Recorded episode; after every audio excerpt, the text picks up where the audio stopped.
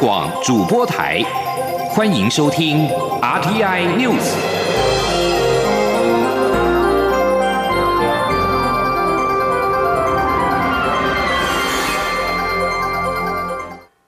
各位好，我是主播王玉伟，欢迎收听这节央广主播台提供给您的 RTI News。今天是二零二一年一月二十九号，新闻首先带您关注国际疫情焦点。国际间防治 COVID-19 疫情与台湾并列前段班的越南防疫出现了破口。越南地方当局在二十八号深夜通报新增两例 COVID-19 本土病例，患者分别位于河内市及北宁省。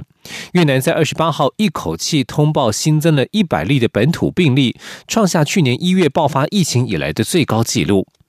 根据越南快讯报道，河内市纸桥区软庆全路发现一起 COVID-19 确诊病例，患者是一名二十岁的男性；另外一名确诊患者是来自北宁省良才县临桃乡的三十一岁男性。北宁省有关单位在二十八号这天追查了九十一名接触者，并将他们全数隔离。目前拥有六千九百人的临桃乡已经被封锁，北宁省当局正在考虑进一步封锁良才县。而越南在二十八号这一天，共计通报新增了一百例的本土病例，分别位于海洋省、广宁省、海防市、河内市、北宁省。其中位于海洋省就有七十二名的本土病例，这七十二名病例全部都是来自于台资企业越南的博运电子有限公司。在美国。南卡罗来纳州的卫生官员在二十八号表示，发现了两例与南非变种病毒相关的确诊病例。这是美国首度出现传播力更强的南非变种病毒。这种变种病毒令人相当忧心，因为数项研究显示它会降低疫苗的效力。为了以防万一，现在药厂正在考虑制造新版的疫苗。而在国内疫情方面，针对桃园医院群聚感染事件，中央流行疫情指挥中心指挥官陈时中二十八号表示，最近新增的几例本土确诊个案，病毒基因定序结果都与之前几案相同，因此判定是同一株病毒株所引发的传播事件。对于已经连续四天没有新增本土病例，陈时中表示，本周是紧张的观察期，第一阶段的监测点仍然是二月四。四号，请听央广记者刘品希的采访报道。布桃群聚感染暂时止住，二十八号已经连续第四天没有新增本土病例。指挥中心医疗应变组副组长罗义军日前指出，目前台湾流行的病毒为 D 六一四 G 强势病毒，是一开始武汉病毒的变种病毒。在这次布桃群聚感染的病毒检验中，感染源 M 八一二指标个案 M 八三八。以及 M 八三九、八五二、八五六的病毒序列都是 D 六一四区变种病毒，同时又带有 L 四五二 R 变异位点，也就是新突变的 D 六一四区。指挥中心指挥官陈时中二十八号下午在记者会中表示，近期新增的按八六八、八六九、八八五、八八九等四案的病毒定序结果，跟先前四名个案一样，都带有同样两个突变。其中按八八九虽然无法完整定序，但还是带有两大突变，所以评估这起群聚事件是同一个病毒株所引起。由于已经连续四天没有新增本土确诊，媒体询问疫情是否已趋缓，陈时中表示，目前朝正向发展，本周是紧张关键期，风险观察期仍要等到二月四号。他说：“他这目前来讲，应该是比较朝着一个正向的方向在发展了哈。那不过仍然没有办法松一口气。”好，那这个礼拜是一个非常哈，就是非常紧张的一个观察期。那一切的时间点，还是让我们第一这第一个阶阶段的一个监测点是二月四号。好，二月四号，二月四号的时候，我们也会做布套整个全院的一个哈，不管是住院呃在留院的这些员工，或者在院外的这些员工，我们全面都做会做一次的一个。计划哈来做一些裁剪啊，那确定是清零。指挥中心持续回溯框列接触者，目前隔离人数已达三千九百零八人。陈时中说，目前已差不多框列完毕。至于已隔离期满的医护，目前有两百二十九人，暂时都不用上班，进行自主健康管理。央广记者刘品熙在台北的采访报道。为了因应疫情升温，恐怕将对即将来临的春节疏运造成冲击。台湾高铁将在二月八号到十六号春节期间实施全面对号座，台铁也将总量管制城际列车的站票数。列车上的饮食原则上采取原则禁止例外开放。此外，面对民众可能为了防疫选择自行开车出游或返乡，导致国道及省道塞爆，交通部长林佳龙也在二十八号指示相关单位及早应应。在财经焦点方面。车用晶片大缺货，晶圆代工厂台积电表示，正在加速车用产品的生产，并重新调配产能供给，以增加对全球汽车产业的支持。另外，联电及力基电也都表示将会尽力协助。根据日经新闻报道，台积电将启用产能。能够将生产时程缩短多达百分之五十的最极限处理等级来生产车用晶片，只是其他晶片的产能将受到挤压。台积电对此并未评论。经济部长王美花二十八号证实，已经收到了德国经济部长阿特迈尔请求增产车用晶片的信件，但还没有回信。他也跟德国在台协会处长王子陶表示，希望德国在行有余力的范围内协助台湾取得疫苗。王子陶则表示，会转达相关意见给德国政府。前天记者杨文军的采访报道。国际爆发车用晶片荒，包括德国、日本及美国政府都纷纷向台湾喊话求援。日前，台经院建议晶片换疫苗，也获得卫福部部长陈时中正面回应，说乐观其成。对此，经济部长王美华二十八号在业务汇报前受访时证实，已收到德国经济部长阿特迈尔的信件，但还没回信。他也同时跟德国在台协会处长王子陶说，台湾愿意协助他们取得车用。用晶片来克服汽车产业困境，但也盼德国在行有余力范围内协助台湾取得疫苗。他说：“所以台湾啊，愿意在这个疫情时代，大家啊互相的协助，那我们来协助他们。”那对于目前哦台湾自己的疫苗还没有做出来，我们也需要得到这样的晶片的时候，我们当然哦也需要啊这个其他的国家可以来协助台湾啊取得疫苗，特别是来保护我们啊最优先的这些医护人员等等。那昨天哦我也跟啊德国处长哦表达啊这样的态度。王美华也说，王子陶说会转达相关意见给德国政府。而至于德国外交部重申对台政策不变，王美华说，全球疫情严峻，大家应本着互利共荣的精神，台湾扮演好自己的角色，在国际上被看见，这一点一滴的努力对台湾比较重要。中央广播电台记者杨文君台北采访报道。而各国现在为了防疫和取得疫苗，是想尽了办法。在美洲地区，除了美国的疫情惨重之外，位在南美洲的巴西也成为重灾区之一，死亡人数位居全球第二高，让这个被环保人士誉为“地球之肺”的国家，现在正面临着无氧供应病患的危机。请听以下的专题报道。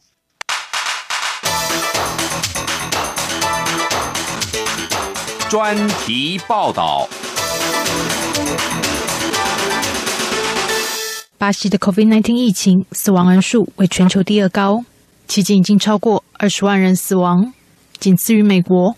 在巴西北部的亚马逊州，近来疫情更急剧升温，让这个被誉为“地球之肺”、有丰富的雨林生态、为地球带来优质氧气的国家，正面临着病患供氧耗尽的威胁，也成为一大讽刺。尽管巴西政府已经在十八日开始全国疫苗接种。但是该国采用的一款疫苗为中国北京科兴公司所生产。这一款疫苗在巴西进行临床实验时，曾被批评过程缺乏透明度、公开的数据不完整，而引发各界对疫苗效用的质疑。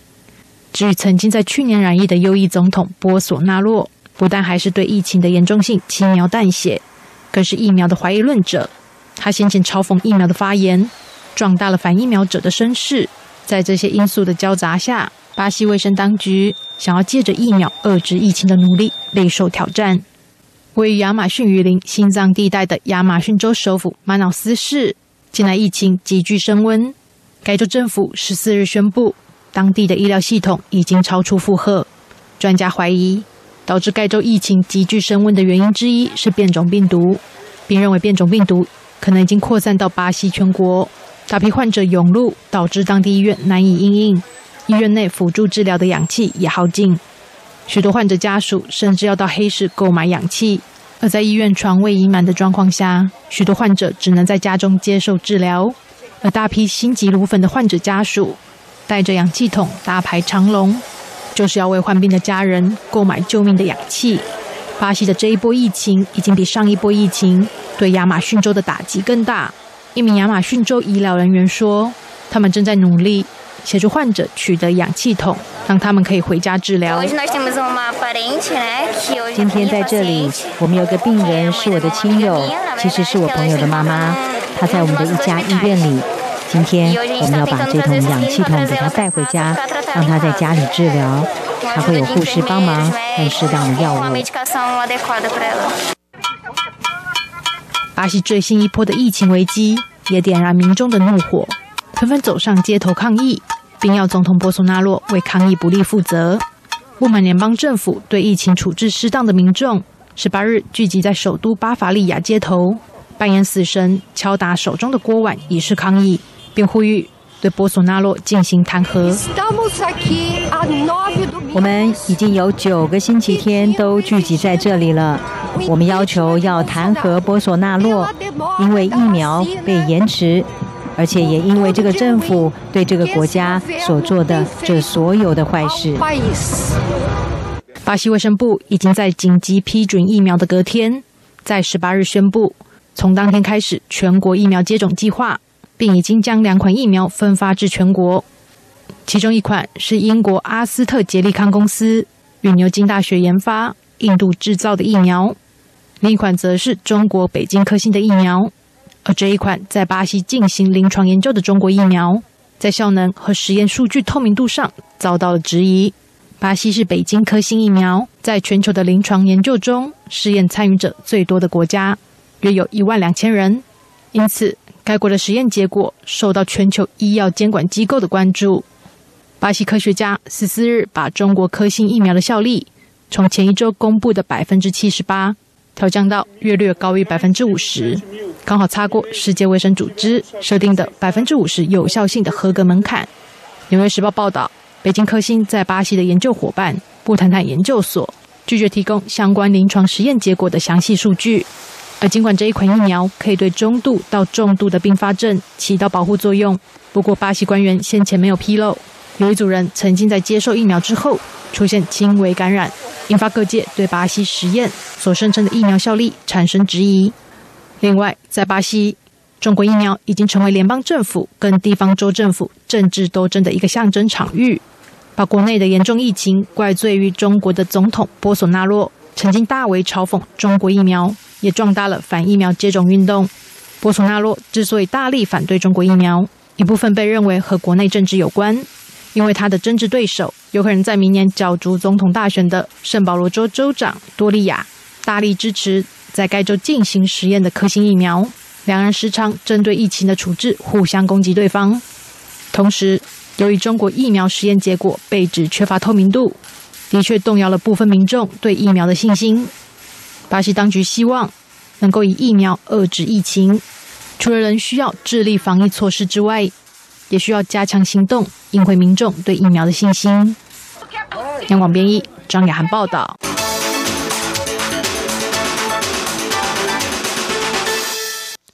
继续要关注的是国内的政坛与司法焦点。涉及前总统陈水扁国务机要费案的前星光医院副院长黄芳燕在美国身亡。他的胞弟黄崇彦二十八号晚间表示，已经获得告知黄崇彦沉尸于车上，怀疑哥哥可能是服用了安眠药和喝酒所导致。黄崇彦指出。黄芳燕是在三四天前在美国失踪，而且也向美国警方报案。她这几天帮忙寻找下落，结果在二十八号上午就接获侄子来电告知寻获黄芳燕，但人已经死亡。黄崇艳推测可能是准备开车外出购物时突然药性发作，而在车上身亡。因涉及扁家洗钱案遭通缉至今的黄芳燕，是国内心脏麻醉手术权威，与前总统陈水扁一家有深厚交情。二零零八年八月，陈水扁卸任后不久，黄芳燕就卷入搜狗礼券案、搜狗经营权案、扁家海外洗钱、国务机要费洗钱案等多项弊案，并涉嫌帮扁家藏匿现金及珠宝，于二零零八年十一月秘密逃往美国。特侦组于二零零九年三月十八日正式发布通气，至二零三四年为止，时效长达二十五年。北检将透过司法互助了解黄芳燕是否死亡，若消息属实，将予以不起诉处分。而对于陈水扁夫妇，黄崇彦指出，他的哥哥心中还是很感谢扁家夫妇，毕竟以一名医师能够全寝一时，这一切都要感谢扁夫妇。而陈世扁则表示，一月十六号，黄芳燕还打电话表达对于扁妈过世的哀悼及慰问，在十二天之后就传来死讯，他简直没有办法相信。陈世扁的儿子陈世忠表示，听到消息之后感到相当的震惊与遗憾。这里是中央广播电台。是阳光。穿透了世界之窗是阳光，环绕着地球飞翔。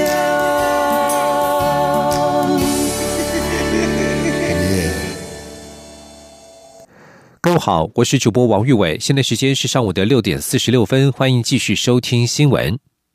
中国全国人大日前通过《中国中华人民共和国海警法》，陆委会二十八号回应表示，中国大陆身为亚太区域的一员，应该要遵守国际法及履行维护区域和平的承诺，并且应该自我克制。面对后续的情势发展，我政府将会密切关注。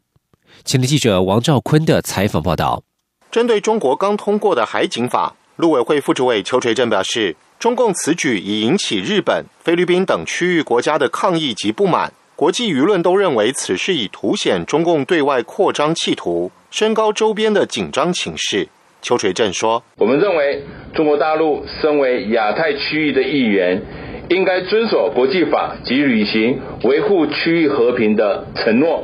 自我克制。对于相关情势的发展，政府也会密切加以关注。至于，我方海巡执法机关对于海上的巡护、执法事件处理都有标准的作业程序以及相关的应应措施，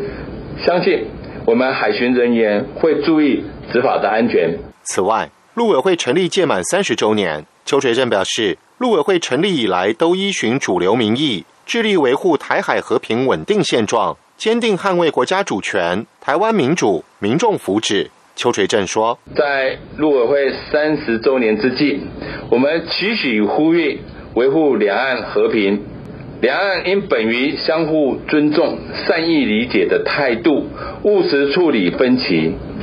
未来本会仍将本于职责，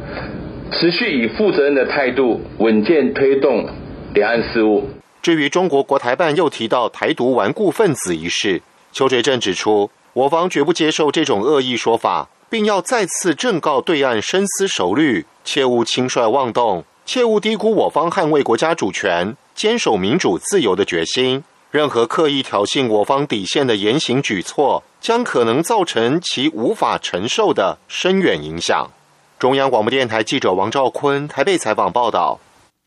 而中国人大所通过的海警法之所以引起日本、菲律宾等区域国家的抗议与不满，原因是海警法授权中国大陆的海警单位可使用武器，合法化未来维权的作为，辅助共军贺阻其他进入其其所声称的海域。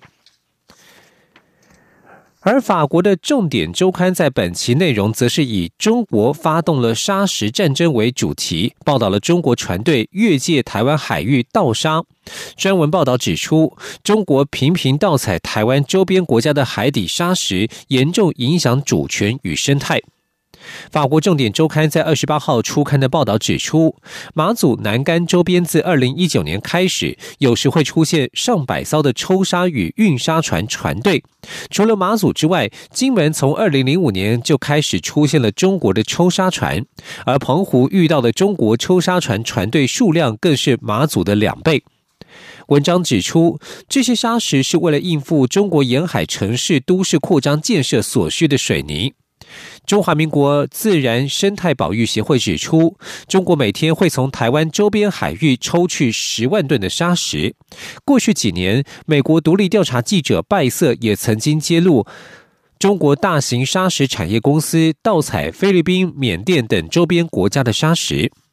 至于盗采砂石对台湾造成的生态影响，国立台湾师范大学地理学系教授林宗仪表示，即使采的砂石不在台湾的领海范围，但是这会影响我们的海床和海岸，因为一旦挖空一个区域，附附近的砂石都会因为填补空洞而下陷，造成海岸的滑动与消失。而台湾方面则是积极回应中国的抽沙船行动，海巡队在二零一九年执行了六百次的采沙船扫荡行动，在二零二零年更有近四千艘舰艇被海巡队驱离。继续关注的是股市动态。尽管美国苹果等科技大厂的财报报喜，但是美国联准会警告美国经济正在放缓，恐慌的心态拖累美股四大指数在日前是全面走跌，跌幅大都超过了百分之二，美股恐慌指数飙升了超过三成多，外资连多天在台北股市卖超，投资人期待的红包行情是否还有机会？国内投顾则是认为，以目前来看，今年支撑台股上涨的资金行情，以及经济缓步走升的两大利多因素仍然没有改变。近期回档是涨多修正，农历年后的台股红包行情仍然有机会。前天记者陈林信宏的采访报道。台北股市即将在二月五号封关，距离封关日越来越近。外资已连续四个交易日在台股卖超，大盘指数滑落一万六千点大关。外资不仅在台股提款，美国股市二十七号也遭到空头追杀，美股道琼指数重挫超过六百点，跌幅逾百分之二，创下去年十月二十八号以来最糟糕的一天。标普五百指数暴跌，已经吃掉今年以来的涨幅。科技股为主的费半指数更惨跌百分之五，美股恐慌指数飙升，再加上台积电美国存托凭证 ADR 大跌近百分之四，股价换算成新台币跌破七百元大关。台积电在台北股市的股价二十八号表现也不理想，股价盘中多次贯破六百元关卡。由于台积电全值大，也拖累台股大盘指数下探一万五千三百点。台股盘面一片惨绿，农历年后的台股红包行情是否？还能期待。华南投顾董事长楚祥生认为，全球股市从去年以来至今都是燃烧资金行情，但因为支撑台股的三大因素仍没有改变，目前看起来回档是属于正常能量释放。楚祥生说。股票经过去年的大涨之后，本益比真的比较高，所以市场随时找理由再再修正嘛。嗯，但是目前看起来就是说，唯一的第一个啊，钞票第一个还在印，第二个看起来这个这个疫情应该是会慢慢会控制住，因为疫苗在开始施打嘛。第三个，台湾的电子业的景气目前还是非常的好，所以说即使回档，我觉得也空间也不会太大了。国泰正奇顾问处经理蔡明汉也持相同看法，认为以目前来看，今年支撑股市上涨的资金行情以及经济缓步走升的两大利多因素仍没有改变，近期回档是涨多修正。后续来讲，这个刚提到经济面回升加上资金面充沛这两个长线还没有太大改变，所以我还是觉得年后之后还是会有红包行情。投顾也认为，目前台积电基本面仍相当好。虽然因为大客户英特尔委外代工政策不如预期，但包括苹果、超微与辉达等大厂积极下单，需求非常强劲。中央广播电台记者陈林信鸿报道。带您关注美国股市最新表现。今天美国指数。股市是全面反弹，道琼工业指数上涨了三百点，收在三万六百零三点；标准普尔五百指数上涨了三十六点，收在三千七百八十七点；纳斯达克指数上涨了六十六点，收在一万三千三百三十七点；费城半导体指数上涨五十九点，收在两千九百三十五点。继续要关注的是消费者的权益，新车。将会更有保障。经济部在二十八号公告零盟车条款，预计七月一号生效。未来消费者购买新车，在交车后一定期限或一定里程之内，经过四次送修仍然无法恢复正常状态，将可以要求更换新车或解约。出厂之后带有瑕疵的新车，在台湾俗称车王，在国外则称为柠檬车。经济部二十八号公告，汽车买卖定型化契约应记载及不得记载事项，其中修订规定第八点，为参考美国处理柠檬车的规定，增订屡修不付条款，也就是当交车在一定期限。不得低于一百八十天，或是一定里程不得少于一点二万公里。相同瑕疵四次都还没有办法修好的话，一样能够换新车或解约。此外，如果车主因为车辆有瑕疵而超过三十天无法用车，同样能够换新或解约。不过，如果车主没有依照通知取车，或是厂商已经提供车主代步车或补贴费用，就不能够算在三十天内。而这次也新增了，在交车之后至少一百八十天或里程数至少一点二万公里以内，一旦发生重大瑕疵，包括行驶时突然起火、爆冲、刹车失灵、熄火故障、引擎温度升高到极限，以及其他危害生命或身体健康之余，也能够要求更换新车或解约。继续要关注的是产业的纾困。国内 COVID-19 疫情升温，隔离人数近期创下防疫以来的最大规模。工商团体呼吁政府应启动纾困四点零的措施，避免爆发业者的倒闭潮。对此，国民党立委曾明宗表示，政府应该先充分评估，给予部分产业适度的协助，对症下药，但并非全面性的纾困。而民进党立委郭国文也表示，可以先以有编列的预算，给予明显受创的的产业支援，但纾困不能够漫天喊价。前天记者刘玉秋的采访报道。COVID-19 的本土疫情今年在台湾卷土重来，隔离人数已创防疫以来的最大规模，工商业景气也蒙受冲击。工商团体领袖呼吁政府要启动新一波的纾困方案，并锁定受影响的旅宿、观光相关商家展开纾困四点零或直接检讨税制，避免引发新一波的产业倒闭潮。对此，国民党立委曾明宗表示，经济的复苏并不平衡，虽然有些产业蓬勃发展。但航空、旅游等产业确实受创严重。若要启动新一波的纾困，应先充分评估，针对部分产业寄出纾困等财政措施，并先以先前通过的预算支应。若真有不足，再讨论是否另编纾困预算。那些比较惨的产业到底怎么样？恐怕要先找出来，找出来之后再对症下药。我主张不是全面性的啊纾困，是针对少数。